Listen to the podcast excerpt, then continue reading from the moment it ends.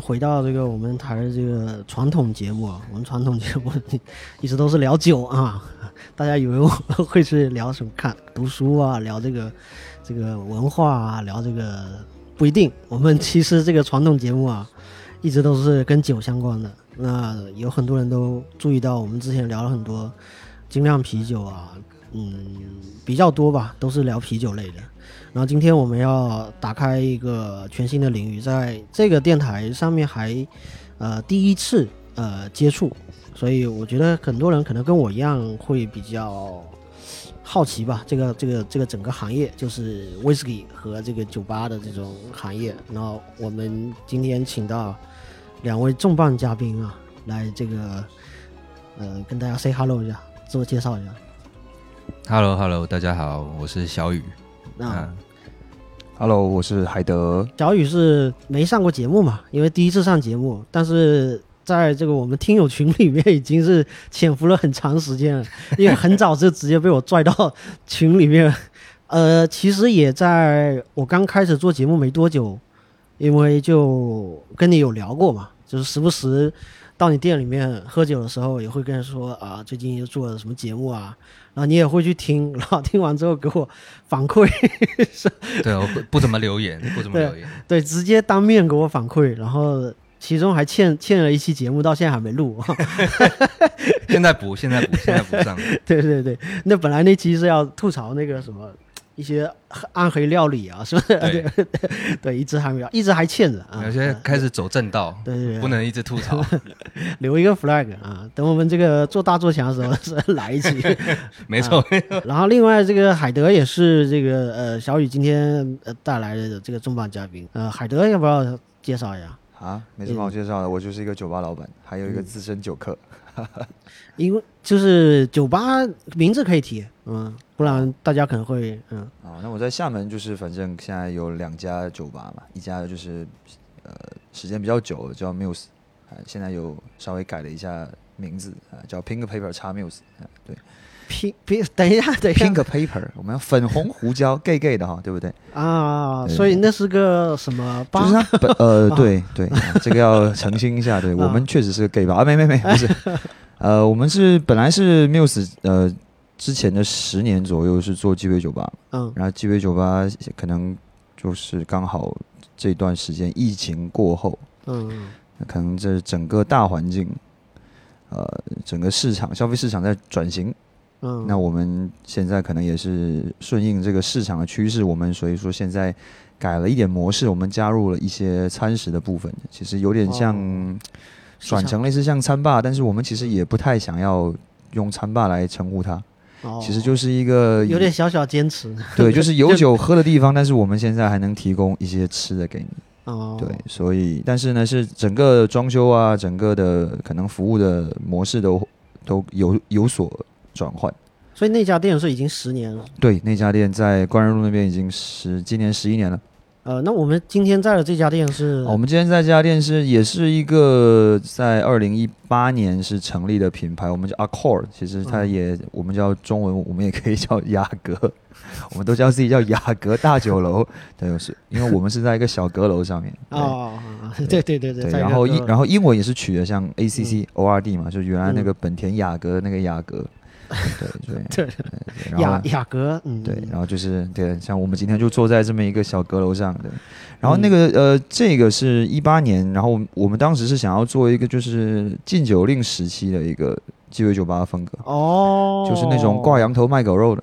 哦，难怪，，所以我最早最早那会儿是开在沙坡尾这边嘛，嗯，然后沙坡尾那个时候是朋友的朋友的咖啡厅，然后他有嗯。一栋，就是他租了一栋三层的骑楼，嗯，对，然后我是跟他合作，是我用他三楼的空间嘛，嗯，然后也是没招牌，然后那时候要从他的咖啡厅经过上来，嗯，对，就主要是玩这么一个就是藏在这个别人店里的这种店中店的模式，厦门比较少，我看那个北上广可能很多那个对，大概做这种隐藏。嗯门啊，或者是是，那这个风潮应该是比较早，是在上海，最早应该在一三一四年吧。上海有很多嗯酒吧，那嗯那会儿陆陆续续就用这种模式，然后开始始慢慢慢慢慢慢就开始风靡全国。嗯厦门应该算第一家吧，二扣，但是嗯后来会有越来越多的。有呃有有楼下是不一样的店，但是楼上有一个隐藏的酒吧嗯这样子。对对对对，还蛮有趣的嘛。那个时候就反正喝酒嘛，这其实是一件很开心的事情，很私密的事情，感觉啊私密啊，私密啊。对对对，确确实就是啊，看跟谁喝喝什么是吧？对对对。那这个这个店在嘉禾粮库嘛？对，我们现在搬到嘉禾粮库，一九年搬过来的。嗯哦，我我刚才说错，我们是一六年成立，一六年到现在。那也蛮长时间了。对，我们经历了这金金砖修路加世界杯，持续的没有人 还能活到现在。对，哎，哦，这这一句话轻描淡写，感觉这个背后也是嗯，充满了辛酸。充充满了心酸，对嗯，还是确实蛮那个的。嗯，呃，还还还不错啊，就是也都你看好多店都已经都都都不行了，对，因为其实我当时就想说，嗯嗯，店做小一点嘛，这样抗风险能力大一点嘛。哦然后加上说，你其实像鸡尾酒吧本身，鸡尾酒这个文化在厦门其实比较比较小众，呃嗯，，当然全国来讲也比较小众啊。那就想说店开小一点，也热闹一点，嗯，对？吧？你现在你开个大店，你进来十十个人，你嗯，觉得跟没有人一样。我这边十个人，嘿，满了，哎，真开心。对，这个这个其实也跟我们我们台的定位也差不多，就是比较比较小众。对，就是反正就不赚钱嘛，怎么开心怎么来。对对对对对，聊开心就好，聊对对，都是交个朋友。对，交个朋友，交个朋友，是，对，所以呃，因为嘉禾粮库它这边呃，我要跟我要跟大家形容一下，因为大家看不到嘛，就是呃，楼下是一家咖啡嘛，呃、嗯 b h 然后从这个底下走上来会会有一个这个曲径通幽的一个感觉啊，确实是在阁楼上面，但那阁楼反而不会显得就是局促，反而是非常的嗯非常明亮宽敞了，算是非常宽敞。嗯，然后挑高非常高，让人就是一眼就非常的舒服的一个一个感受。因为它是老的粮仓嘛，就等于说厦门厦门最早的粮仓，然后那会儿是应该是用了一个徽式的这种建筑嘛，就是有一个尖顶，然后用木质结构。然后我当时来这边看的时候，也是非常喜欢这种这种调调，然后也刚刚好是可以承载这种设计。嗯，对，我们当时也在做装修设计的时候也蛮有趣的，因为我们其实是在这么一个空间里面，我我们有三家店，然后三家店的老板彼此都认识，但是就是说我们是都是独立经营的，哦，然后找的是同一个设计团队，然后那个设计师一个人要忙三家店的设计，我觉得那个时候他整个人是精神分裂，然后崩溃的。就是今天我跟你聊，可能下面的咖啡厅的设计，嗯然后聊完之后，过了半个小时，马上切入到可能日式串烧店的设计，然后再聊完之后，我最后再来介入来一个酒吧的设计。不是怎么说呢？他他这个自己接的单，他总要，对，因为其实也是朋友，对 对对。然后呃应该也蛮有趣的啊，因为这样的项目也比较比较难遇到，对他来讲应该也对我们当时也是觉得说，哎，这个也是一个蛮有趣的一个空间的的概念吧。嗯，对啊，就很混合，非常的就是其实就是我们当时有比较开玩笑的讲说，哎，你可以在这个空间里面待二十四个小时，啊，就是 这个是就是你可以先来吃饭，然后吃完饭上去喝，然后喝完之后坐在这边睡觉，想，哎哎哎，我怎么在这里啊？我下去喝喝杯咖啡。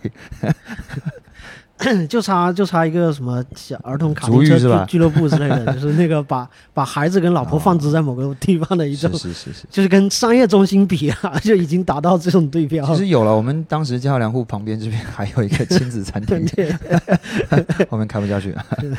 对，真的是嗯一一仗一网打尽啊，是一仗式的。嗯，现在就呃，因为这个聊到这个小众的文化嘛，嗯就是作为门外汉也是，呃，以前跟着小雨的店和小雨那时候店也是在光仁路嘛。对。然后我我是属于每次喝我也我也是不懂啊，就是威士忌啊跟调酒啊我都到现在我也不太懂。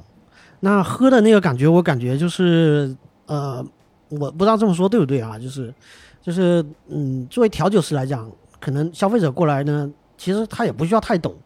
只需要呢，我知道你大概想要什么口味，我就给你调给你啊。你不需要说去研究说我的酒是怎么调的，我是什么跟什么配什么这种，嗯，其实多少还是要啦，多少还是要，因为早期可能呃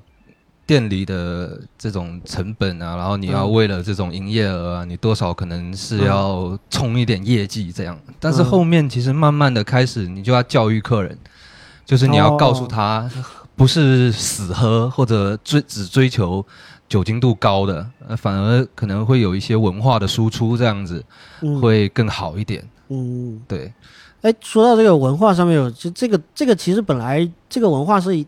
完全外来的，对不对？可以这么说，对就是调酒或者是是这个酒吧这种，呃，这种叫什么吧呢？可以怎么怎么定义这种这种，就是叫鸡尾酒，嗯，定义啊，其实嗯现在定义是越来越明确，但是你要说最早，因为我觉得是跟我觉得是跟国内外社交的的需求不一样。嗯因为最早这个鸡尾酒吧的诞生，它其实是很这就是在在在西方国家，它是很上流的嗯这个阶层才能接触到鸡尾酒。嗯他们当时最早的鸡尾酒吧都是开在那种最好的酒店里面。啊，就酒廊里面那个，对对啊，然后你就是只有到你这种所谓的什么达官显贵，你才能喝到鸡尾酒，因为那时候最早就身份的象征，对啊。最早连冰块都很都很珍贵什么的，对。啊，那慢慢慢慢，它其实是一个，也是一个往下洗往往下沉，用现在词就往下沉的这么一个。向下兼容，对对对，因为它差不多是在一八八几年的时候才开出第一家所谓的街边店，哦，就是原先他一直都是在他大概在高档酒店对，最早高档的一些场所，大概在嗯。一八，反正在一八八几年之前都是在高档场所。还有我感觉是那种，就是那种老外那种大、嗯。大老爷爷们去的那种会所啊，就是对他们那种你可以这样理解，啊这就是最早是他们那些大佬去的会所，啊，就是绅士们，对，然后大哥们，对 因大哥为因为其实那个时候贫富嗯，差距很明显嘛，那可能穷人他可能就喝啤酒，就喝一些比较糙的酒，嗯，甚至那个啤酒都对对。他他都比较，那这种有钱人他就想喝的 就精致一装点。一点嘛，对。吧？嗯哎，嗯，他他其实他一开始他有装的这个这个成分在，其实没有，是鸡尾酒它。它它也不能叫装，其实鸡尾酒最早诞生的最根本的原因，就是因为那时候酒不好喝，所以你要把它调好喝一点。那当时的那些鸡酒跟现在的鸡鸡酒已经不一样了，对啊，肯定不一样，是嗯它品牌是一样，但是你想那个时候的酿造，虽然是它酿造工艺一样，但是它可能没有那么高的技术指标哦，去让它达到一个更好的口哎，感。我以为很多鸡酒都是这种百年历史的，它是说百年历史，但是你去喝，你就哦。讲实话，你喝一百年前的酒跟喝现在的酒，多多少少肯定会有一些。它酒厂可能是有那么久的历史，对它但是它的出品并不一定是它用的工艺是一样的，嗯。它用的制作方法是一样的，但是你想，一百年前它可能就是它可能没有那么精密的监测，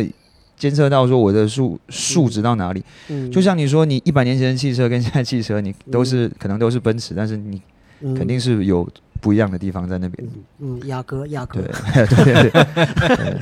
是。对，所以所以其实它有一个呃原动力，就是把酒弄得更好喝一点，对，原嗯因为最早你想的就是往里加糖啊，糖就是甜一点，糖糖就是可以嗯对，嗯就是可以让你的酒更好喝嘛，更好入口。对，刚好入口。但是对，但其实怎么说呢，也也有另外一群人，就是你像喝威士忌这 这些 on rock 这些这这种，就是追求那个完全没有任何调的这种。其实这个就挺有趣的，这相信嗯小雨也知道，那在威士在威士忌圈里面，就是就是跟那个甜豆花跟咸豆花是一样的。嗯，对，啊，就是各家就是两、两边就对也也有人说我靠，我蒸馏出来，你他妈加了水就破坏了什么什么什么，你就要喝纯的。那有人说我想怎么喝就怎么喝了。嗯，对啊其实跟鸡尾酒也是一样了，就像刚刚嗯小雨讲的，就是有些人他也是，反正我就喜欢喝烈的，你他妈给我整烈的嗯，啊！我们今天过来喝酒就是要开心。所以其实一个 bar 其实是会兼顾这两种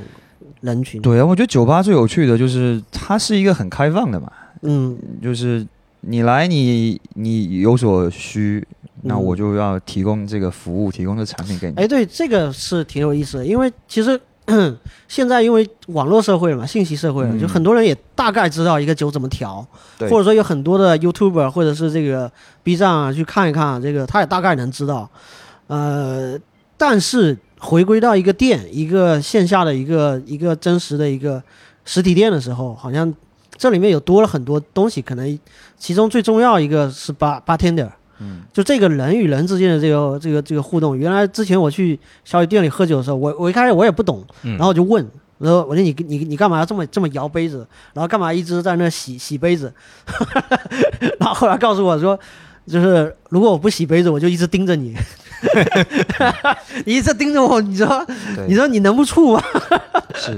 对，因为其实就是我觉得喝酒这件事本来就是很私人的，然后嗯。它是一个比较个性化的嘛，但是它没有对错，嗯。就是不管是 whisky 也好，鸡尾酒也好，对我喜欢加冰就加冰，我喜欢纯饮就纯饮，并没有一定的你加冰就是错，或者说你不加冰就是错。那嗯其实对于大众来讲，我不一定要到酒吧，那我回家自己买一瓶金酒，买个苏打兑一下，它也可以叫鸡尾酒。嗯，对，对，但是酒吧就是提供，当然第一个是环境，第二个是这种人与人的交流的一个场所嗯啊，就是它我提供的是一个这个空间。那如果同时你你得到这种酒精的快乐的同时，你又可以学习到知识，或者说你又对这个有兴趣，想要让呃调酒师跟你分享，那你又可以同时吸收到一些新的元素的话，这样也不错。嗯，对，所以酒吧是提供一个这种服务的这个场所吧，我觉得。就是我我觉得还挺，就是做一个这个 bartender 就还挺考验人的，我觉得就是又要就是酒的那个部分，那个专业的部分是很重要，那必须要搞定对，啊、必须要可能有点打怪升级，必须要不断的追求更好。那同时呢，这个东西又是一个完全窗口型的一个岗位了，可以说就是来的人你必须得招待，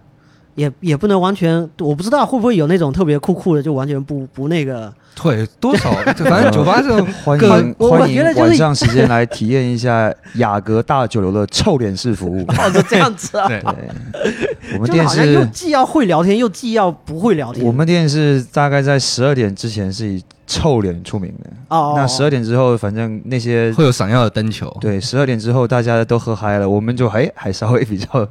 就会那你们你们嗨是因为其是因为客人嗨了是吧？也没有，就是呃，当然臭臭脸是一个比较自、嗯呃自嘲的说法，但是因为说就是肯定是跟每个调酒师性格都有关系。嗯，对啊，对我想这个事情对，不能不可能每个调酒师的性格都是是是，嗯就是我觉得调酒师，你如果真的要讲的话，他还是一个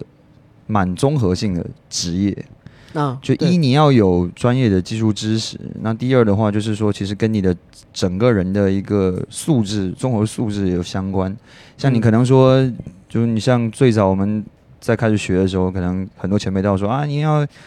跟什么客人都要能聊啊，那你要对吧？那你可能要具备很多的一基础知识才能聊，么上才能啊当当然，咱们也不能说上知天文下知地理，但是你起码说你呃看多平时看点新闻啊，关心点时事啊，或者说你啊有自己的一个兴趣爱好，你可以以跟客人找到一定的切入点。那再再往后，如果再往更高层面去讲，就是说你你的整个的审美体系，你的整个的嗯所谓的呃艺术欣赏能力，你其实嗯都要有提高。是为什么呢？就像其实像呃西餐厨师做菜一样，哦，你要有摆盘，对，那就像我们鸡尾酒，你也要有装饰嗯啊、那你像说，你可能说，可可能你对什么杯型啊，或者说你对于说哦你这杯酒你赋赋予的一个故事，对吧？哦你总不能说啊，你今天调的酒。这个叫什么啊？你总不能说啊，我也不知道叫什么。对红白狼，对，就类似，就是说，其实像我们在学习经典的时候，它总会有一个很，可能会很很很有趣、很美妙，甚至很很酷的一个故事。嗯，啊。我大概听出来，就是这个东西也可能它的入门的门槛也也也不高，都可以来，但是你要在这里面精进，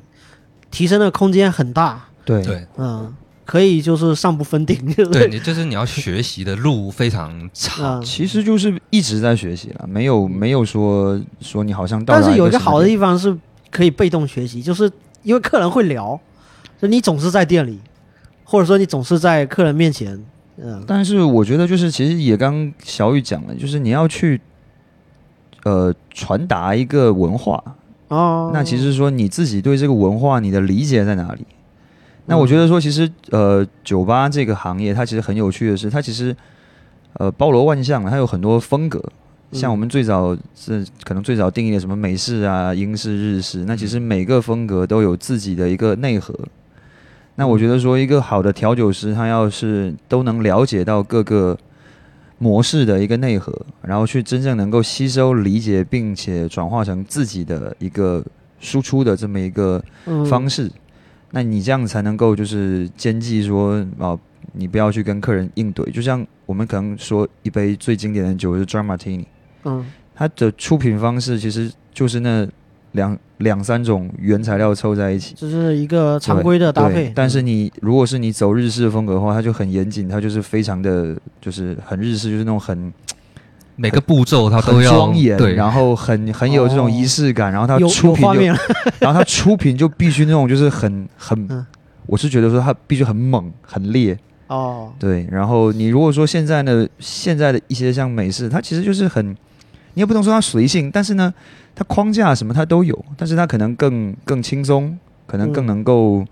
贴近可能当下的这种感受。更活泼一点，对更外放。那就是说，那你看，就是等于说你要看客人下菜了。你在你在跟客人前期在交流的时候，诶，像我可能会问说，他平时在哪里喝？哦哦，他平时是喝一个什么样的比例？哎，那我就大概知道说我要用一个什么样的状态去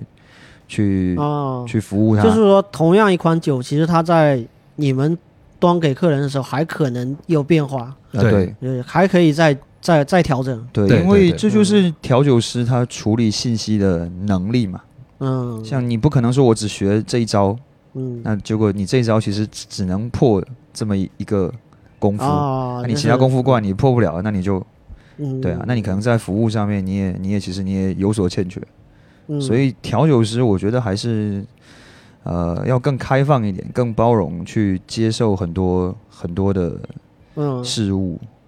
对，就像这个就就像其实刚刚小雨讲到 whisky，就是你可以说你只喝加冰的，你也可以说你只喝不加冰的，但是嗯。你如果更包容一点，哎，你去探索一下，说加冰加水对它原有这个风味，它是不是有一些变化？你会你会嗯。发现说，哎，其实你像你 whisky，其实呃，我会推荐的就是你先喝一口纯的嘛，嗯嗯那你去感受啊，然后你往里慢慢加点水，对，然后加你加了水之后再喝一口，诶，好像又有点不一样。然后你再往里加个冰，你去感受一下它温度下来之后的那种感觉。其实嗯这个变化的过程，你享受的过程还对。更有趣。蛮有趣的。我发现有的人他是就很喜欢享受那个固定的那个口味，他不愿意变不，太改变，哎，不不改变。其实我觉得，但他也他的不改变，他也让他自己很爽，就是他沉浸在那个永远不改变的那个，就好像生活中有一个，东西就不，要强求别人去改变。是是，对对对，他可以他可以去不管去哪一家吧，他都他想找那个固定的东西，你就是把那个固定的东西端给他，他就享受那个过程。所以我们之前，我我们之前在开酒吧的时候，我们最早不是开瑞子的时候，其实那时候也想说做一个强势文化输出，但后面发现，就是你当你越强势去被客人输出教育的时候，呃，倒也没有，没 倒也是没有。没有，我们被市场啪啪打脸。对反反向反向教育，但是那个时候，其实就是说，你也你也在传达的点是说，哎，我希望是能够让客人体验到不一样的的文化，或者不不一样的品饮的一个嗯方式方法。但是可能那个时候，我觉得，呃，大家的接受度并没有像现在那么那么放得开。嗯，对，那我觉得后面也觉得说，哎，算了，就是客人喜欢什么你就给他什么嘛，对吧？嗯你也不要太强制要求他们对你也不要去什么道德绑架，说哎就应该这样喝什么没有。后面想想，哎，真的没有，就是大家喝喝酒嘛，就是就像刚刚讲，很私人事情，你爱怎么喝怎么喝。其实我我会觉得说，有的人他接受比较多的，他他对口味非常的好奇，他想去尝试新的东西，他可能呃不仅仅表现在喝酒这件事情上面，可能他的人本身就是比较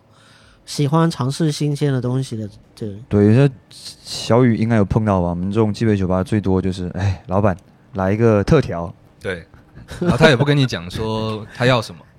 特调啊这个这个这个两个字，这 这个字是就是万用的，是不是？我不管到什么店，就是对，就是很呃，在早期吧，然后会有一些进来就你觉得你今天心情怎么样？啊，按你的心情给我调一杯，或者你看，你看我，他坐在你面前，然后说，你看我今天的穿着或者什么 给我什么来一杯之类的，对你，你看我这个人是什么样的，然后你给我来一杯，然后如果不对的话，他就会说，哎，不太对啊，今天不是不是这个样。呃，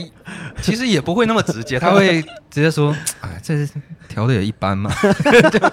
不是，我觉得这都是比较，就是大家比较经常碰到的问题。说你什么今天心情啊，看我穿着。我那天碰到一个真的是让我让我有有所深思。啊 那客人坐我面前就说：“我来，我给你一个词，你帮我调味。”我说：“好吧，什么词嘛？大不了形容词嘛。”嗯他给我来一个轮回。哇，这个这个这个这我说你是个词够啊！对，然后我当时想说：“你是想喝大被抬走是不是？”哎，然后我就想说：“啊，那行吧，你既那个然要轮，重生。很很奇妙，很对啊，就是就是有很多这种嗯非分的要求，但打引号啊，因为我觉得作为调酒师，其实还是要最大限、呃最大力、最大力度去满足去满足客人的要求。哎，我还蛮好奇，这个轮回后来你给他调什么？哦，对啊，我是其实我想说，呃，轮回嘛，就是你什么东西都要探索过，都要知道过，那所以我就用酸甜苦辣咸，所有味道都有在那杯里面。哦，对，这是我的解读嘛。然后我当时端上去，我也跟他讲说，啊就是因为酸甜苦辣咸，哦，你你都喝过在这杯嗯里面啊，对。但是他说轮回这两个字，我我觉得他已经喝多了，所以那杯，所以 所以那喝下去，他也不知道在喝什么。对，所以那杯我估计他也不知道他在喝什么。对，但是就是说特调这个东西，就是你会碰到很多很有趣的要求，嗯对，然后甚至就是说很多酒客会把他的认知标准，等于说他反反向输出给你，哦 哦，对，他就觉得说，哎，我必须要喝到这些味道。哦就像上次也是有客人说，我喜欢酸的，但是又不能太酸。嗯，但是最好不要给我加甜。嗯，我就想这个有一点难办，就是就会遇到一些挑战。对的这种挑战，因为每个人他其实对于味道它肯定是很主观的，嗯对。但是有的时候我会觉得说，这可能从科学角度来讲，可能也比较难实现。我觉得口味这个东西，其实一个人对于自己喜欢的口味，都有时候不是形容的特别准确。对，所以我现在嗯如果说碰到特调，我现在就是两种方法嘛，这个东西可以跟大家分享一下，也可以跟呃从酒客的嗯层面上，你也可以借鉴一下。就是你如果说去酒吧喝酒，你如果是呃真的是不知道要喝什么，我建议先看看酒单，因为因为没有，因为现在酒单上面很多是店里自创的嘛。对，那自创的我我们会把风味都标注的比较清楚，嗯。那你可以先在风味上面找。嗯。啊如果真没有，真没有的话，那你就肯定要跟调酒师去描述比较准确的一个风味信息，嗯。比方说我要花香、果香啊，或者甚至说我喜欢什么水果，嗯，那这样就比较就这样就比较好去让调酒师去帮你调制。嗯对，然后呃，第二点是周末在十二点前千万不要提“特调”这两个字，估计你会被调酒师赶哦出去，因为因为他心情还没到那个不是因为。调酒师 十二点之前是最忙的。你有时候说特调，他因为他他有他节奏嘛，哦，因为他可能比较多的都是推店内的酒，那他有一个比较快速的调酒的的一个流程。是不是说到特调两个字，然后他就就大脑就得开始构思我要怎么调给你？对，因为嗯因为比较比较熟练或者经验比较丰富的调酒师，其实他他自己会有一个框架。嗯像我像我像我自己，如果说像我在周末比较忙的时候调酒，我会自己会在当晚会先准备两到三款，就是我固定的特调哦，啊，然后你只要反正看人下菜啊，女生就永远给 A 选项，就是它已经是个，对，它已经是个套餐，只要是特调就是 A 或者 A B，B C 这样子，这样，对，然然后直接出，然后当你 A 出完之后，B 他也喝完了，然后 C 他也喝完，然后你就 A 加 B 出给他，然后 B 加 C 再出给他。对，就是你在这个三个选项里面，你大概能变出七种。因为除因为它这个本身是还是有呃怎么说那个叫基础款或者是叫经典调酒，它本身是有这么一个因为其实调酒它有嗯框架的嘛。嗯，嗯它对啊。总总会从某一个呃所谓的特调，它应该可以这么理解，它就是从原先可能早期的一些鸡尾酒配方，嗯。然后引申出来，可能我呃舍去某一些东西，然后加入一些新鲜的元素，嗯。然后变成一个新的呃酒这样子，新的特调或者新的出品，对对对，但一般其实大家应该就正常来讲，酒单上面的酒绝对是够怎么说呢？就是够他尝鲜了。对，然后所以我之后我之后的一些操作方法就是，他如果要特调，我会聊嘛，然后聊完之后，我得到他的需求之后，我就觉得说，哎，其实我推一些经典给他喝，啊，因为其实很多经典是比较少被酒客所知，哦，都是调酒师在学习的时候啊，哎，这个很经典的，就是，但是呢，其实有些酒比较少上到酒单上，嗯，但是呢，它其实也还从某种就可能从客人需求的角度来讲，哎，它刚好是符合客人需要的。我觉得像很多的影视剧啊、电影啊这些这些的传播，所以很多人应该大概都知道什么长岛冰茶啊这种特别耳熟能详的这些，可能一进去就是我看菜单里面哦这个我认识，然 后其他我都不认识，我不敢点，这样有可能是这样啊，对啊，就是、嗯所以说，其实为什么说鸡尾酒吧，呃，就是可能最近这段时间市场的的叫什么，市场的接受度会越来越低的原因，就是因为其实鸡尾酒它的它的容错率比较低，就有时候你花一百块钱，因为现在基本上哦。均价都在八十、厦门的差不多都八十块了吧，哦。啊，然后你八十块钱你喝到一个，嗯，我还不如不是你想要的，我还不如哦买两瓶精酿是吧？我起码知道它叫 IPA，我起码知道它是苦苦的、对。甜甜的。而且精酿有适应的，就比对啊。如说来六个酒头我是都要啊试一遍。那鸡尾酒就比较难，就是嗯。可以做，但是就是说它比较难做到这种、嗯。这种模式嘛。嗯。对啊，然后再加上说鸡尾酒本身就是也很主观，就是说我可能同样的一个配方，嗯。我喜欢偏甜的，但是呢，调酒师他可能基础的出品都偏酸的。嗯，那可能我点的这个东西，结果你给我做了一个酸的酸口的，嗯那其实我是喜欢甜口的，那这个就也有点小尴尬。就会出入，反正就是跟对对对跟他这个预期会有，啊对他自己主观的意识会有一些然后就体验感就。偏差。嗯，对，那这个怎么，这个就在你们经验来讲，这个体验感已经不好了的情况下，怎么往怎么怎么往回掰？喝秀的啊，就 我接请你喝一杯嘛，就就好了。喝对啊，但喝完之后，其实就会大概就能记住，因哦为就是来过，可能不敢说一次就能记住了，就是可能一次两次以上。也是要相互切磋的一个过程。对，就是大概记住他可能嗯喜欢喝什么样的口味。那如果第一次来，如果他实在是不太舒服的话，就给他喝笑。对我们喝 shots 这是一个就是。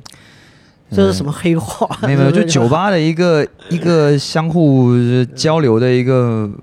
模式嘛，就是就是我们叫喝子弹杯的短饮嘛，shots 嘛，然后当然原来都是基本上都放烈酒了，就是伏特加吧，就是。不一定，你可以嗯所有烈酒，我们就是呃，反正就是那一下的感觉，你要爽就 一下去，哇、这种感觉。对啊对啊那所以说，你像我们现在比较多都喝 whisky，是是，对，然后然后当然也看嘛，tequila 什么也都行，嗯，但是这个东西久而久之就是变成一个很不好的风气啊。对，慢慢从子弹杯变成插酒嘴对。对，嗯、变成什么了？插酒插酒嘴就是读秒，对，因为我们是有一个就是哦，酒嘴是插在酒瓶上，你方便好倒酒嘛。啊哦，就等于对对瓶吹。哦，啊，你要吹个五秒，对，吹个然后现在就是就是你倒过来就一二三四五，好，就这样。那大概你哦这下已经喝下去，大概可能二两多了吧？对，量越来越大，是成本越来越高，所以酒吧很难做。也没有也没有，就是还是提醒大家理性理 理性饮酒对对对，不要不要不要不要太你知道一般一般视频节目都会在那个底下打上那个理性饮酒，对因为其实还是因为酒喝多，肯定你会就不健康，会有负担感本。质上就难受。对对，所以我们现在就是在酒吧，鸡尾酒吧，现在基本上不太去嗯，就是催客人去喝的很醉。就这好像是一个，就是怎么说？因为酒吧你肯定是要以卖酒为自己的营生的一个最重要的一个事情嘛，嗯，但本质上又又不希望大家喝多，对，这这这是一个矛盾点，反正就是所以说我们现在下的酒就下的少嘛。哎，偷工减料谁不会呢？没有看一下看一下。其实也不会啊，就是其实我们最重要的还是 还是文化输出。对，没有，因为现在没有，因为其实在国外早很早之前，他们就开始提出一个概念，就是叫做喝的少，然后喝的精。啊。啊、然后就是说他们是呃做很多叫低酒精度数的，嗯，就可能本来的酒他们可能都下的很重，可能下到五十六十毫升，嗯。那可能现在慢慢调整，就是下到三十毫升，嗯。然后就让你在这种低酒精的呃这这种就是这个叫社交性会比较强一点对，大家可以对就是一个晚上一直一直喝，对，因为其实鸡尾酒吧本身这个最早它就是拿来做社交属性，它不是拿来聊天嘛喝多的，啊对，啊。它不是让你喝多的嘛。那你想嗯最早上流社会，他喝多他也很难看，嗯。对啊。你从跟大酒吧还是不太一样。从文化的属流社会性上面，喝多了可能是也是马车载载回去，扶着马兔，反正那马车也不是他自己开来的，是吧？对对对有司机的，有司机有的，有司机有司机，对对，他他也无所谓，对，嗯。对，嗯，对这个我我原来就是这还这还就是刚好也聊到这一这一块，我想到呃。你你们现在做 bartender，就是其实小雨也很久没做 bartender 了啊，嗯，就是你现在已经转行做做经销了也也做批发了，做上批发不会不会，做上游，做上游，做上游一样是做酒啊，一样是为大家服务。其实，哎呦，对对对对。然后就是，就这个文化本身哈，就是你刚才小雨刚才也说的，就文化这个输出嘛，包括这个酒吧里面这种氛围里面的装潢，很多都是外来的这种感觉嘛，因为本身它不是一个本土产生的一个文化嘛。那这里面嫁接进来，包括八天的自己穿的这个服装，很像就是传统西装三件套里面除除了外外套的那个那个装束吧，基本上看上去就怎么说呢？某种程度上，它完全和中国又很文化上没有任何的关联的点在这里。但是呢，你穿的那个那一套东西啊，我不知道你们有没有看那个 YouTube 有一个台湾的一个调酒师叫他叫 Brandon，我我就我我印象中啊，bartender 都比较帅，都是好像某种程度上也是要，就算不帅也要很酷，或者是有有有型。但是那个 Brandon 呢，就是比较比较调皮，长得也比较诙谐，但是他依旧是穿着那个那一套三件套嘛，但是会显得更加的诙谐，懂我意思吧？就是，但你们现在就比如说有客人来，你们会按这样的要求来去，还是说我就怎么穿都可以？我觉得看店嘛，就是看店家的对于说整体的一个店的调性的一个掌握嘛。像你如果是呃，就像我刚刚讲，你如果是呃服务一些，可能也不能说高端客群嘛，就说你的客人是他比较喜欢这种，他比较吃这套，对，那你嗯。就做这家店的时候，你就要往这个方向去走，你的穿着啊，你的杯杯型啊。嗯，你的出品啊，你整个装修的调性啊，你都得往这块去靠。对，那我们现在我们店，我就说我们店自己来讲，我们是没有去规定说同事要穿什么，哦，所以你经常过来看，你会看到里面五花八门、花里胡。哨的。对，会会分不清哪个是 bartender。但是我觉得说，其实因为可能跟我们这边都是现在客人就年龄层都相相对来讲稍微比较年轻一点，就大概是九九五后哦，啊，也呃也也没到九五后，九零后吧。嗯，对，然后他们就是比较轻松，然后现在大家可能就比较喜欢嘻哈什么的，就是这种调性。对，是吗？然后我们放的音乐其实也现在也没有什么规定，就是你今天想听什么，你开心什么，或者客人今天你你就想说啊，我今天周三可能来的客人都是一些比较年轻，那你放点嘻哈什么，我觉得也 OK。对，我们现在就是可能往更自由多元化去走。对，嗯这个嗯，对。那你因为你叫海德，是因为那个日本那个歌手嘛？嘿嘿嘿嘿但是，因为那个，因为那是一个摇滚歌手嘛，对，所以应该大家可能差不多是比较喜欢重金属啊，或者是这这一类的。哦也没有哎，我都还好，我反而太重金属我听不下去。对，我比较太重金属他会醉。也没有，哦就就是那种就头很痛，嗯咚咚咚咚咚咚咚咚咚，对，跟家里装修一样。好像好像就是一代人好像就会听一代人的音乐，我觉得是二十二十年河东，二十年河西吧。对对对对对啊就会换，就会换到新的。那你也不能说就是不跟着走，或者对啊，我们那个时候听嘻哈的时候，我们就这这嘻哈就是好像很小众的，就非常小众。那哪想到最早的时候应该是罗百吉什么的。罗百吉，你这你这有点 local 啊，所以让我想到了一些很奇妙的歌。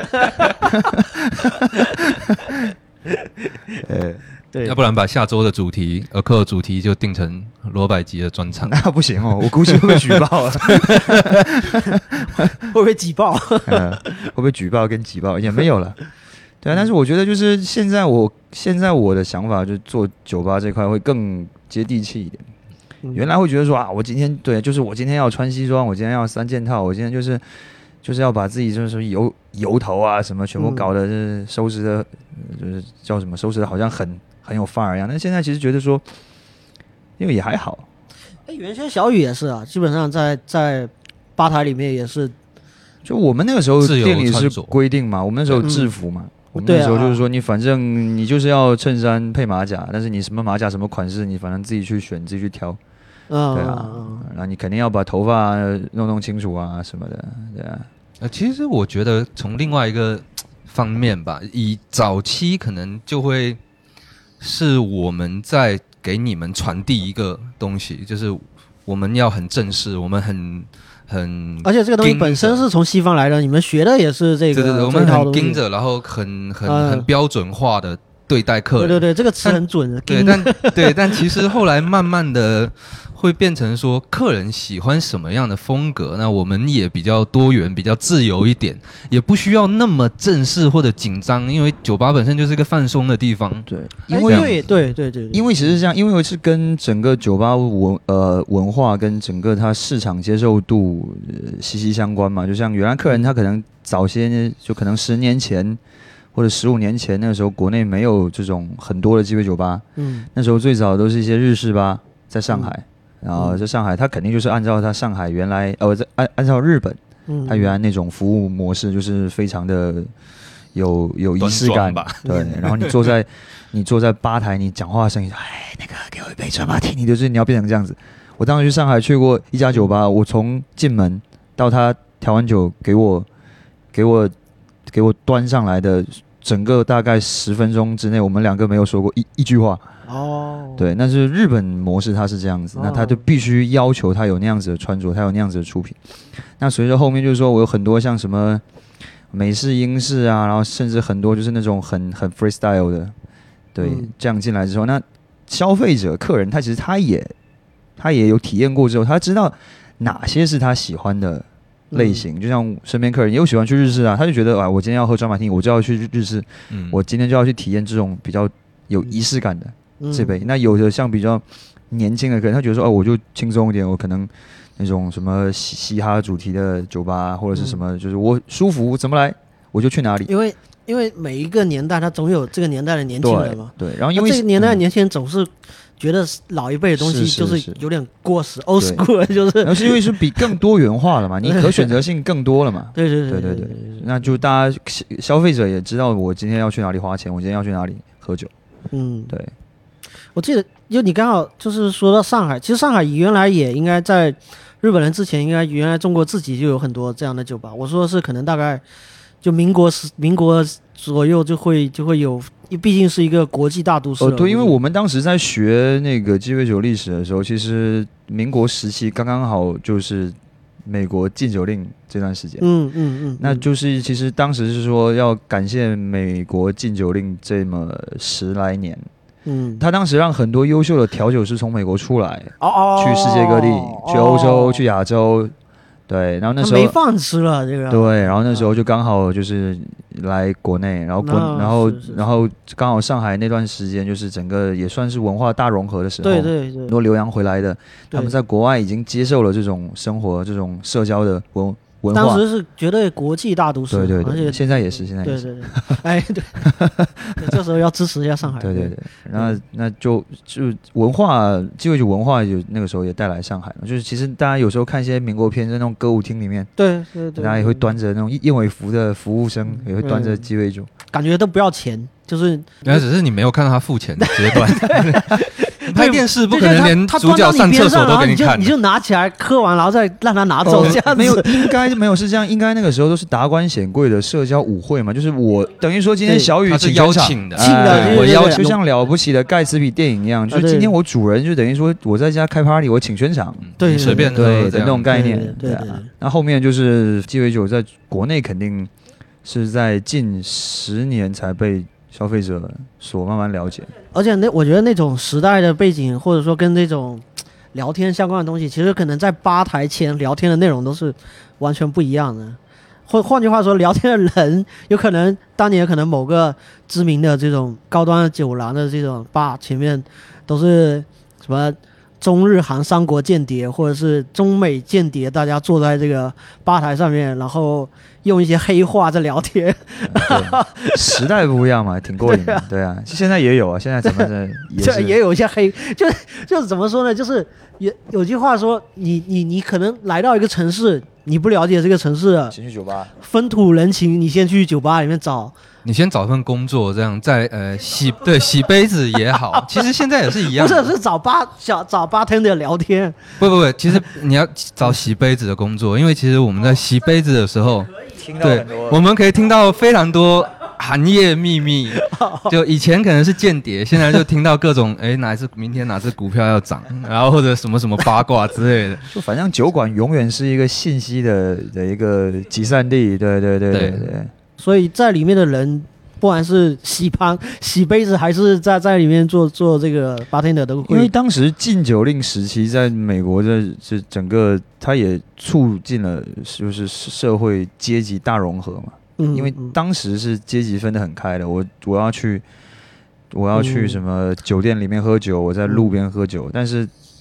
一锅端之后，我就只能去那些地方喝酒。地下酒吧，对，嗯那就是你你真的就可以看到政要、黑帮、工人全部聚在一，起，嗯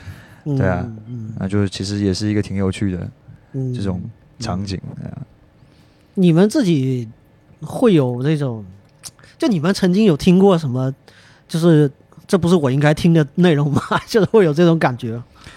也不是我应该听，他只要敢在面前说，我就敢听。对，但是但是听不听得懂是我的事情，你讲归讲是你的事情。对啊，就是，但是呢，就是呃，反正他们肯定还是会有所怎么讲也不是顾忌，因为你如果真的要谈一些事情，那肯定不可能在酒吧，肯定会在一个更私密的场所。甚至不可能在吧台。对啊，那说像在吧台，他们有时候喝多了聊的一些，反正就是你听到一些事，你就当趣事在听，很有趣，很多什么。什么？昨天又去什么地方输了多少钱？这种几个亿啊什么的，他也是对啊。那你反正看着他啊、好，你有几个亿，那那你、就是那你开瓶酒吧，大大哥。然后他就说：“哎呀，没有了，这个什么什么什么又不开。”我说：“好，那你有几个亿牛逼可以。对啊，其实你也要通过这些信息来 来去判断这个客人他他有可能的消费能力是怎么样，口味。对 对，或者他复购，复购会会会不会复购但购这样是说到说到说到消费能力跟消费模式，其实也蛮有趣的。就像我我们经常有碰到那种，可能你在夜总会一掷千金，嗯，但是来我们鸡尾酒吧，他其实也喝蛮多，喝了十来杯酒，然后喝十来杯酒，后面买单说哇怎么那么贵？嗯我想说大哥你在夜总会开瓶酒，你就没有觉得它贵吗？这个是好像也是一个段子吧，好多人在用这种段子，是也不是段子，它嘲笑很多行业就差不多类似的对。它其实是消费模式跟消费认知了。对它的它的价值认知上面没有认对，你在那个地方你就要花这嗯这么多钱，但是你嗯在鸡尾酒吧，你可能他会他会意识上会认为说，哦，鸡尾酒吧可能就几百块就搞定了，嗯。对啊，所以这个其实也是我们比较呃累的一个原因嘛，就是乙方嘛心累，你心累，说作为一个乙方对对对，这一类的没有，其实我们也是说想的比较开，我们其实也对自己有一定的认识，嗯。我们也不强求，对吧？嗯。我们现在就是非常的 peace，但是架不住你跟有些同行比，你会眼红，因为因为其实确实城市不一样。我们就在嗯。北京有那种就是开威士忌吧的大佬，嗯。他可能是呃，他可能周遭的客人都是那种一掷千金的大哥，哦。社会名流，就像经常有时候我们在私底下在聊的时候说啊，昨天什么什么大哥又开了几万几几万的酒，嗯。啊，喝的怎么样怎么样，然后经常 PO 一些照片在群里，然后说看我们这边一位大哥开是八百八的，我就要扑上去吹翻屏。对啊，呃，流下了心酸的泪水。这个这个这跟城市城市不一样。对啊，对所以就说没办法去认得奢望说对认得比较清了，就是对对有时候只只是说当玩笑话在讲。对我们是也经常说你们那个金主爸爸介绍一下，我们现在需要干爹嗯，包养一下。对啊，但是其实自己心里面也自己也知道说啊，你你反正你现在这种这种这种模式，你其实大家来消费的这种呃概念就也比较清楚，对吧？像我们嗯这种鸡尾酒吧，你大概人均也差不多就两百，正常。差不多。一百多两百。嗯，对，你说你就是我们三个人今天去这样子的酒吧，你其实心里面都会，呃，你不要说是朋友的店啊，你如果说怎么嗯去一家陌生的，要去探店这样子，那你说嗯差不多一人两杯喽，或者说嗯。怎么就坐一坐聊聊天，一人开呃就三个人开一瓶，嗯，那也差不多就两三百，对，顶到天均嘛，顶到天了，就这样。对啊，就是这样子。原来原来可能几年前或者是十年前会觉得贵或者怎么样，现在大家消费都差不多，都是可以接受的。对，嗯，吃个饭可能都两三百了，但没有啊，因为是最近可能这大家也知道嘛，这这段时间就是新冠之后，对，嗯大家会三年，对大家可能在酒上面会精打细算嘛。所以说，其实我们当时讲一个很有趣的笑话，那时候可没有刚来厦门的时候，嗯我们全部人看他，我说哇这这一千平的店这么气派，哈，等死吧，嗯，大概这种感觉。结果啊，啪啪打脸，嗯嗯爆了大概有半年多吧。生意也太好了。对啊，现在还是非常好。就是说，其其实就是变成说，你是一个消费下行的这么一个趋势嘛。嗯嗯你说在孔明，我们当时进去是下巴都掉下来。嗯，对啊，那么便宜的价格，那、那些大哥们原来说啊，我要去什么夜店一掷千金的，现在哈两千块钱，我的妈，可以喝十六个人，简直是多快好省啊，是不是？所以说大家才会有这种群聚效应啊，大家才会去啊，热闹啊，你越热闹越有人要去嘛，对啊。然后他、嗯他喝的东西，我又能够知道我在喝什么，都是品牌的东西啊。就像你品牌的 whisky，人家明码标价，原来其他店酒吧卖八百八，我在那我靠卖五百块钱，嗯甚至更便宜。像什么像你说那些伏特加，其他你去个夜店也要六百块钱吧，还什么套餐，那边就两百多，对，喝，喝死都会。自助式的还不需要服务员，对啊，对啊反正我就自己量量放式 KTV，对啊，自己拿自己付钱就好了。然后我当时是看那个鸡尾酒，我也下巴也掉下来，三十八块钱，所有的品类都三十八块钱，还有一个很专业的调酒师在那里疯狂的为你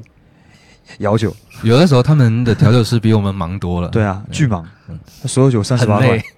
金汤力三十八块嗯，曼哈顿三十八块，牛逼，老板大气。他还不需要跟你聊，他只要就一直不断的调调调调出品就好了。哎呀，说到这个跟跟调酒师聊天，我我记得那个时候刚刚刚做这个行业的时候，我去一家酒吧叫 Helen's，然后是厦门的，对去嗯博物馆嗯下面一家 Helen's，嗯，我还非常装逼的，那时候说在吧台我点了一杯莫吉托，现在想到就是感觉可以用脚趾抠出一个三房一厅躲下去。我在吧台跟人家说，为什么没人跟我聊天？就当时就觉得说，哎、你这个做鸡尾酒的调酒师就是应该跟客人稍微互动一下嘛。哦，然后我记得那个时候也是一个胖胖的调酒师，你要聊什么嘛？我跟你聊嘛。你不就是应该给我上完酒之后一直站在我面前跟我说话吗？对，怎么给我喝了酒之后人就不理我？然后那时候就觉得说，嗯，哦，好吧。嗯现在想说，啊，那时候太傻逼了我。对，因为提供的服务不一样。嗯，对，因为像 Helen's 啊，像 Camille 这种，它其实就是它给你给你客人自己的一个空间，你去有这种社交的属性在里面，嗯你不用跟我太多互动。嗯对，然后那边客人也有的客人其实也不想，或者说也没有去想到是跟你的店家有什么互嗯互动的。他这个品牌可能就是我给你一个空间，我给你一个比较合理的价位，或者给你一个比较便宜的价位的酒，让你们自我催化就好了。其实他把这个成本拿掉，就让利给消费者了。就是我对对我聊天是要有成本的，但是我就不聊天，对，这样这样你就比较省可以钱。可以 可以这么理解。呃，要聊天就比较会比较花钱一点，呃也是吼，啊哎，毕竟是有很多信息掌握在对这个 这个手上嘛。对，让我突然想到日本的牛郎店嘛，哎好像这个界限比较模糊奇奇怪怪的，哎，一直在法律边缘游走。一直在这个鸭和什么这个之间各种禽类啊，跑来跑去，啊，笑死了，笑死了。其实也是挺挺有意思的。这个本身小众，它也不可能是一个很多人来把这个店挤爆的一个一个一个场面。是，我觉得它就是就是在这个大环境下，一个让你有一个体验感，让一个你可能打开新世界的这么一个点就可以。嗯哎、你本身因为是两家店，那这家店的这个就是这个这个动力在哪里？就是之前的店是本身是在继续做，那做第二家这家店的这个原因是？因为我们当时因为 Muse 是在那种当时是做的稍微在商业街上面嘛，所以我们嗯 Muse 稍微就是更接地气一点。哦，然后当时 Accord 这个品牌，我们就想说做这种禁酒令，嗯，那所以从从出品来讲，或者整个装修调调来讲，嗯也都会不一样。那可能都是鸡尾酒，但是主打的的这个方向不一样。嗯 Muse 可能就是快、好喝、简单，嗯那这边可能就会花更多的心思在怎么去研发风味调和上面。嗯产品风格，对对对客人都不太一样，对，主要还是因为赚钱，有赚钱了，所以再开第二家。嗯 嗯嗯啊，对，啊是，我不否认，对，因为其实这个商业嘛，大家都是肯定要赚钱嘛。嗯就像我我们那时候在聊什么可持续酒吧经营，但是就有一个大哥，我我觉得他切入点就非常好。什么叫可持续？活下去他妈就才才可持续。对，对啊，我要可持续的为为客人服务嘛，对对吧？对。那其实你逃不开商业，你今天不是自己开会所请请请别人喝酒对是吧？那你肯定要有商业的成分在里面。嗯，所以我才是想说，我店做的小，因为我也抗风险能力也大一点，嗯。对啊，成本低一点嘛，嗯。对，这种成本低，我估计也也也没有说低到哪手，就是这基本上这装潢也得去掉不少这个前期的相较于这种之前那家店的那种房租什么的，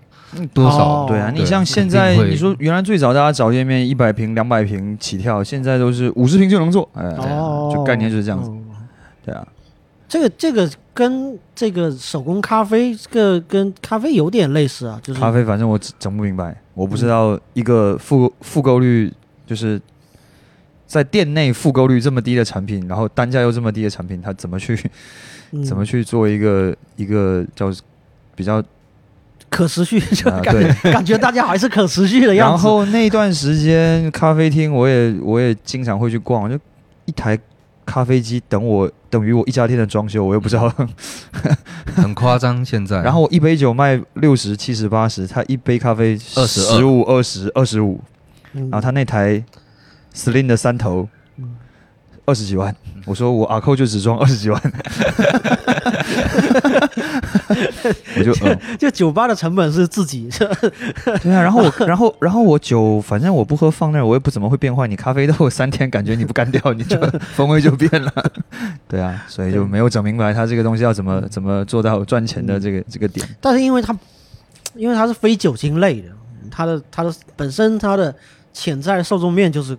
足够广。嗯但是我觉得其实咖啡也算是，其实也算是一个舶来品嘛。对，都是大家对舶来品其实还是会有怎么讲，会认知会有一个、嗯一个接受度的问题。嗯，这这几年也被瑞幸给给推广了一下。不是你你怎么我们国内你咱们喝茶可以一直喝，喝一下午，早上起来喝到晚上，你没见到有一根咖啡可以 可以从从早上起来开始喝到晚，嗯，啊会会那个摄入量摄摄入过多，没有，其实茶碱不茶它本身它也会存在这个问题嘛。是那只是说，就是说茶我们是这么几千年文化下来，大家对这东西接受度高嘛。嗯，特别是我们闽南人，早上起来第一杯肯定是先干一个铁观音下去的。热茶，对啊，嗯那我如果让我早上起来干杯热茶，我可能就开始晕。嗯，对，嗯那但是呢，就是我们文化上就会有这种摄入量，就像我们经常看一些国外的电影，人家早上可能早上去谈谈事情，问你说要不要来一杯，可能就给你倒杯 whisky，聊完之后就扣下去走了。那我们这对啊，非常常见这种场景。泡茶来坐聊天，慢慢聊。对我感觉就老外非常奇怪啊，就是到了人家家里面，或者是到到到这个，就是就是他而且办公室，比如说嗯上班的，就是谁的办公室，这个律师的这个律所，我今天过来，然后因为他们对直接就倒上一杯给嗯给，因为他们这种这种其实有的时候咖啡呃酒精也是提神嘛。那你嗯。其实，在这种摄入量来讲，你其实在国外这种也是说这么久的文化，他们其实嗯。对酒精的概念，其实就可能我我们对茶的概念是一样的。对，嗯。就像我有一个客户在广州，嗯。那他是专门找大型的商场，就像厦门的万象城这种，或者华润的办公楼底下，嗯。然后开了一个 whisky 的零售店吧，这样。嗯。然后他就有卖一些，比如说五十六十，然后三十 m 四十五 m 这种。嗯。那它针对的客群基本上就是逛街，然后或者说下午的时候下午茶变成下午酒。啊啊，其实它生意非常好，因为就是现在大家对于下午喝酒这件事，但不是喝多哦，就有一点低酒精。嗯。微或者是醺，，对，或者微醺，然后有一点酒精的摄入，让自己有一个提神放松的，开心，对 这种感觉，特别是对现在已经开始接受了。我们这种家里有小孩的，呃，就要先把自己灌醉。对对对 我现在是一有时间出来就是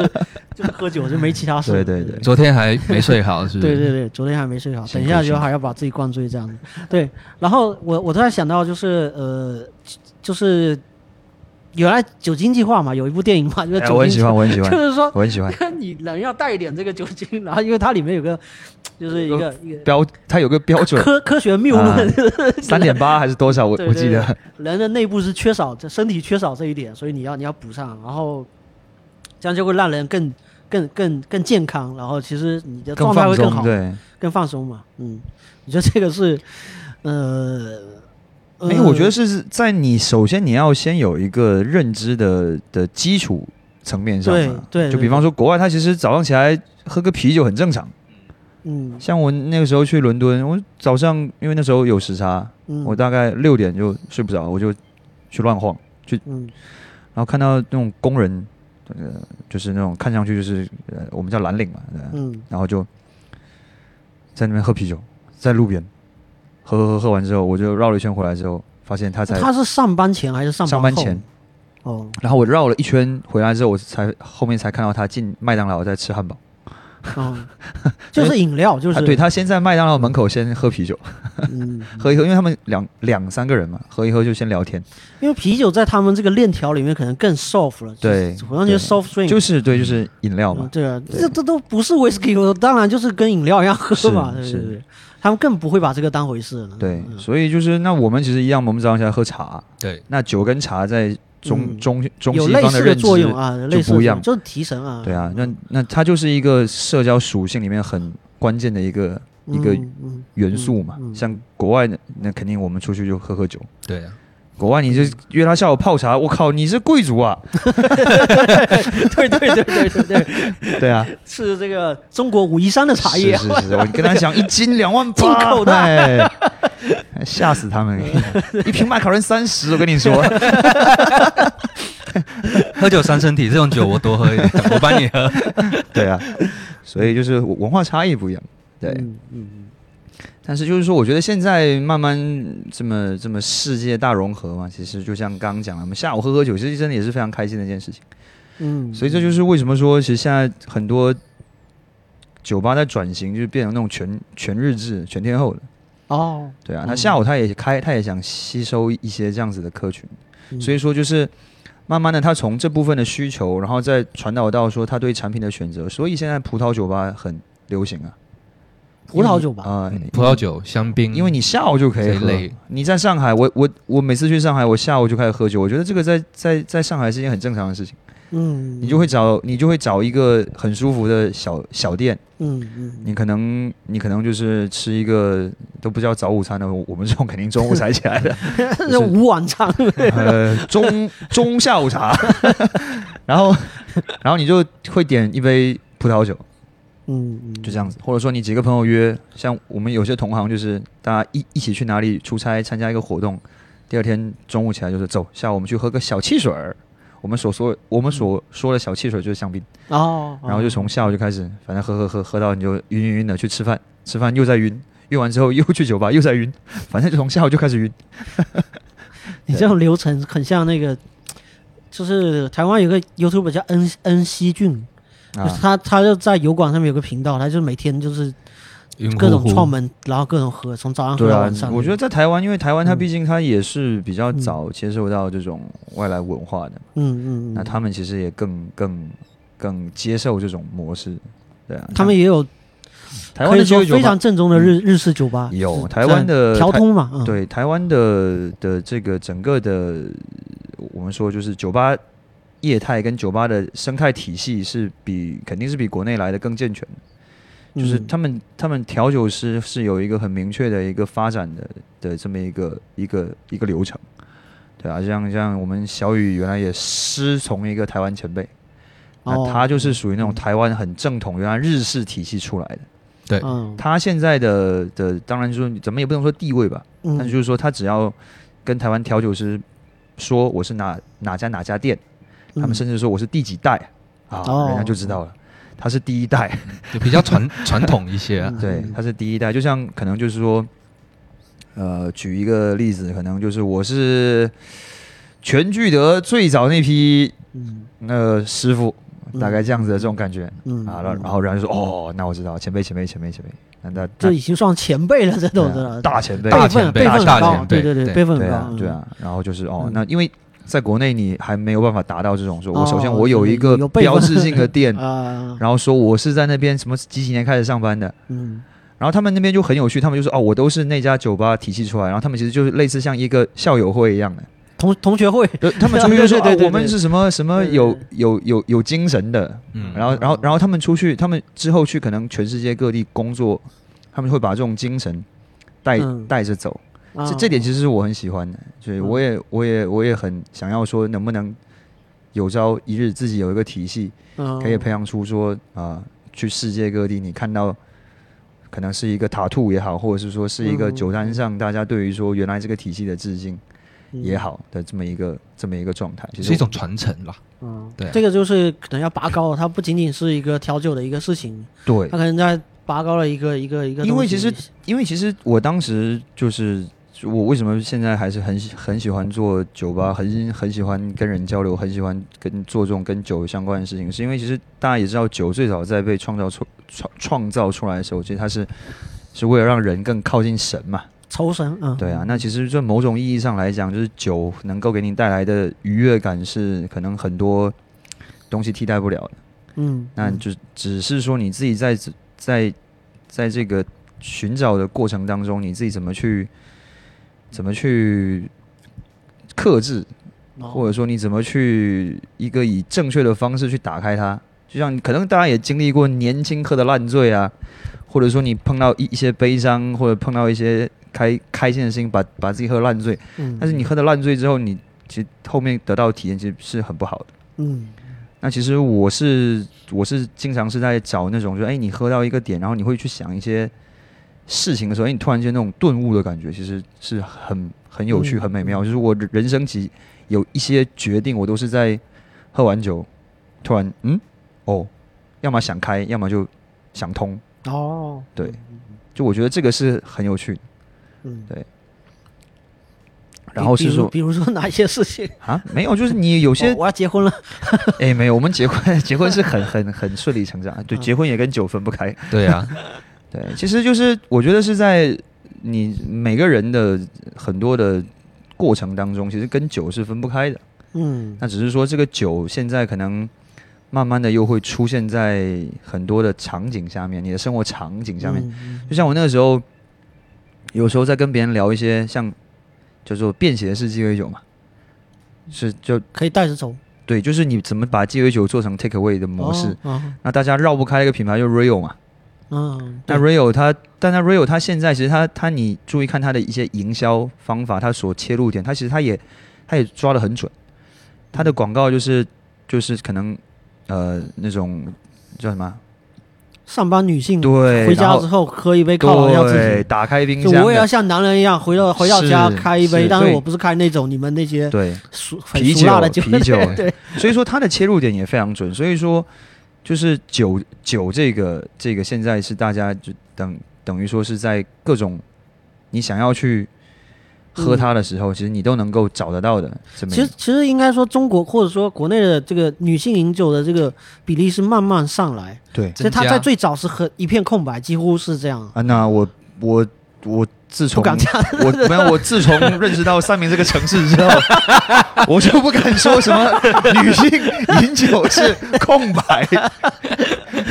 我是当时刚认识我太太的时候，是被我太太摁在地板上摩擦的。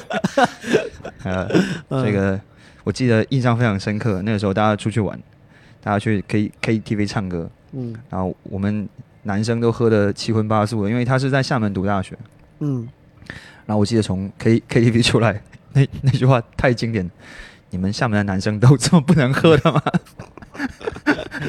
一般要一般要走第三场或者第四场要开始。三明的战斗力，我觉得还是嗯 也不能说很强，但是他可以喝很久。对，就是我觉得说，就是酒文化嗯是一个很有趣的，就地地区的酒文化是一个很有趣的现象。对对，就我其实我当然我没有没有地我没有地图炮的这种意思啊，嗯我就我如果说闽闽西北三明龙岩跟闽南比起来，其实我更喜欢是嗯三明啊那那边的饮酒文化，因为它比较怎么讲呢？它就是那种大家自然而然的、自发的把自己灌多的这种，对，它不像说闽南还划个拳，我不需要催你，我自觉的就喝酒了。对，就是你要嗯划个拳，好像大家还是在竞争，好像还是在、非得要去斗去比。哎，我没有注意到，因为原来我身边很多划拳的哦，就咱们三明啊，嗯，我还觉得挺多划拳的。不是那种划拳，对对不是那种划拳是开心嘛，大家只是嗯为了这个气氛嘛。嗯对啊，那个时候划拳只是调节气氛，但是有人酒还是为了觉喝。反正有的人就是为了，呃主要老一辈比较多，嗯对就是为了为了挡酒，然后让别人多喝。就对，然后其实现在说，大家随着就是说，其实你有共同话题，对，那你其实就不需要用到一些酒吧游戏。嗯对啊，像我们店当时最早，我们一二年就把骰子这种东西全部停掉了。我们就是说，你其实来酒吧就是交流，你不要一味的是玩游戏。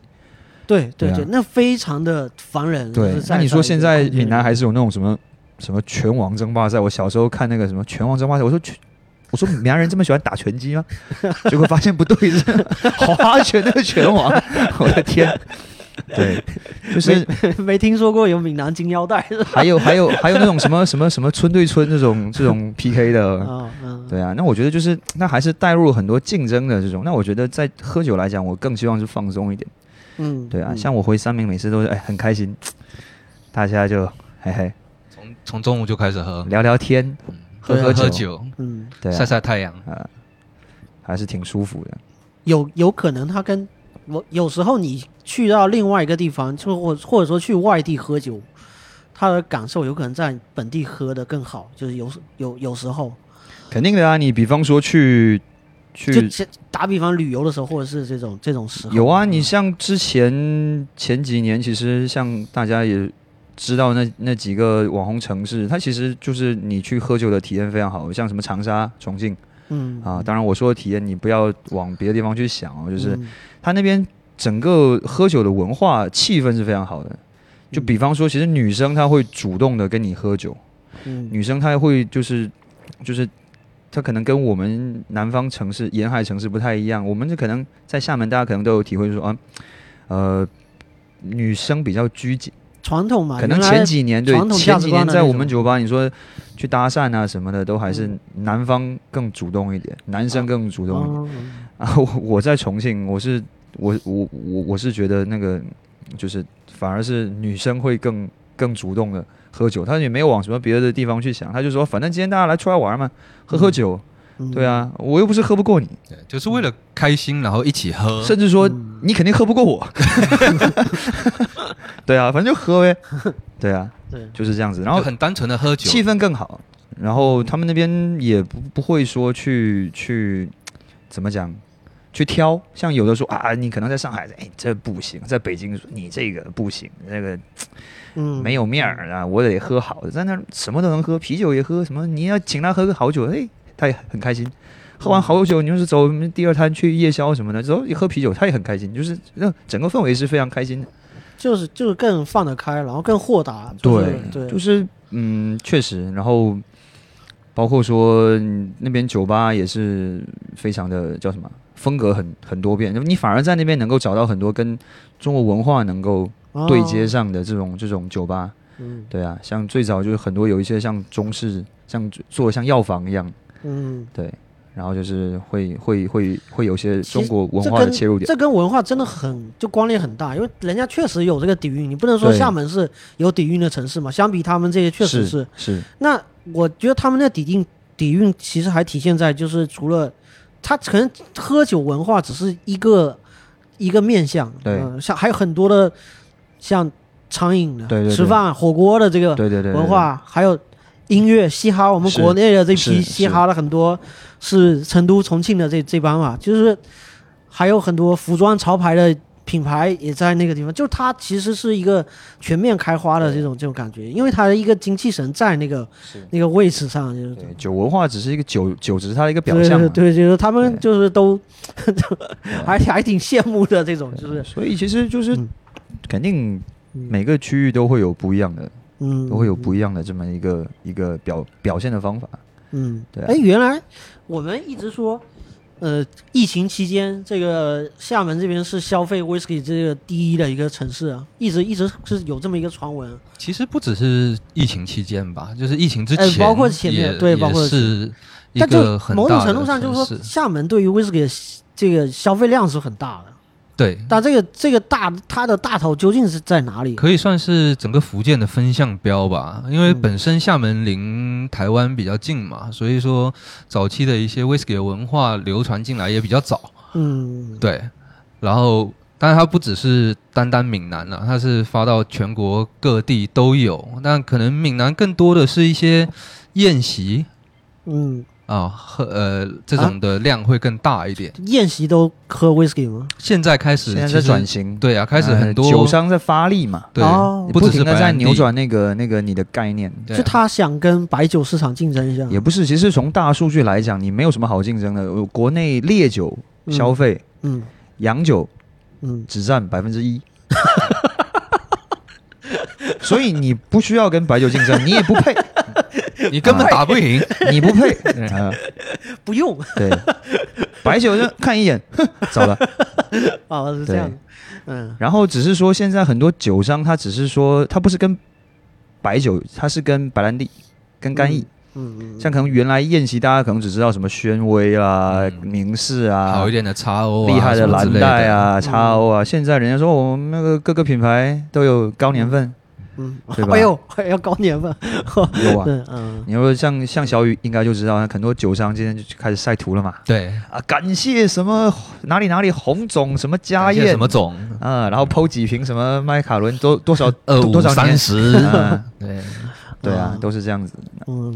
就是因为他现在慢慢慢慢，因为等于说也是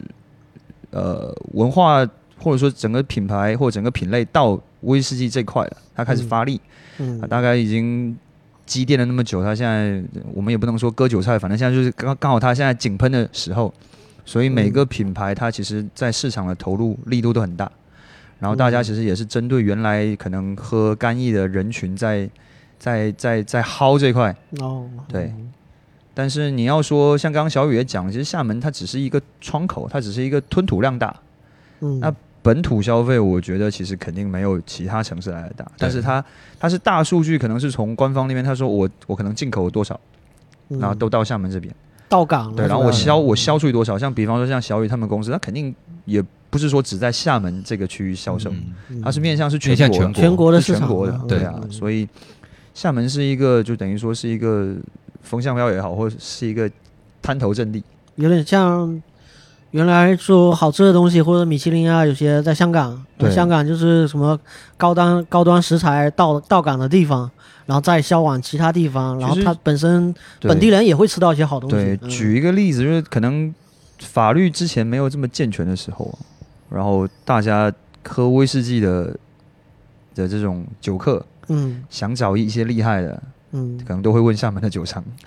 就是渠道比较广啊。对，哦。我们的渠道就是可以，比方说可以从我们对岸啊，嗯嗯可以可以进一一批厉害的酒，哦，就是。用一些比较快的船，对，哦。然后然后就是那个时候，就是你在厦门可以找到很多，就是比方说高年份、老老年份的、很好的、很贵的，嗯，哦都都可以从那边找得到。对。对，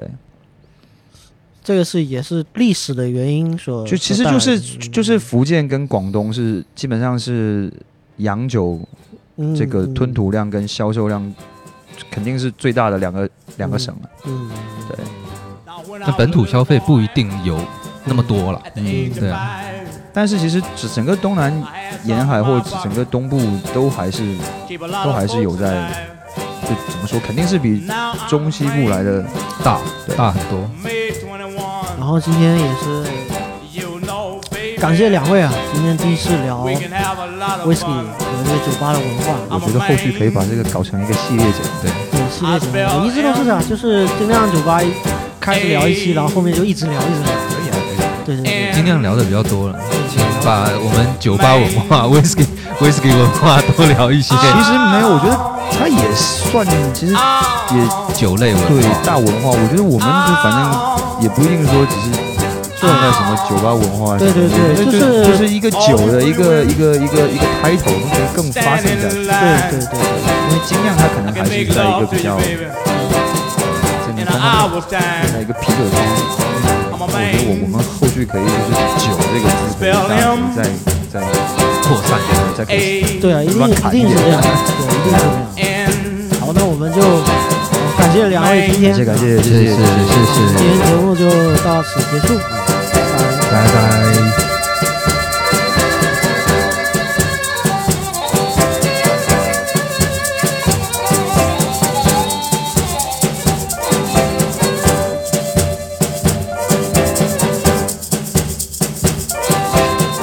going back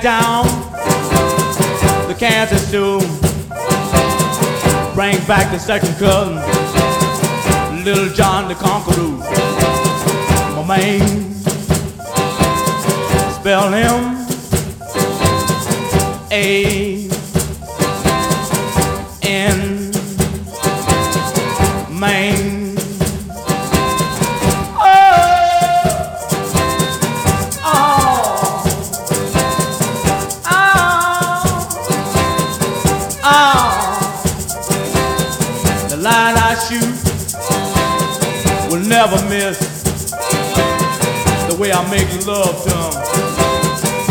can't resist. I'm a man.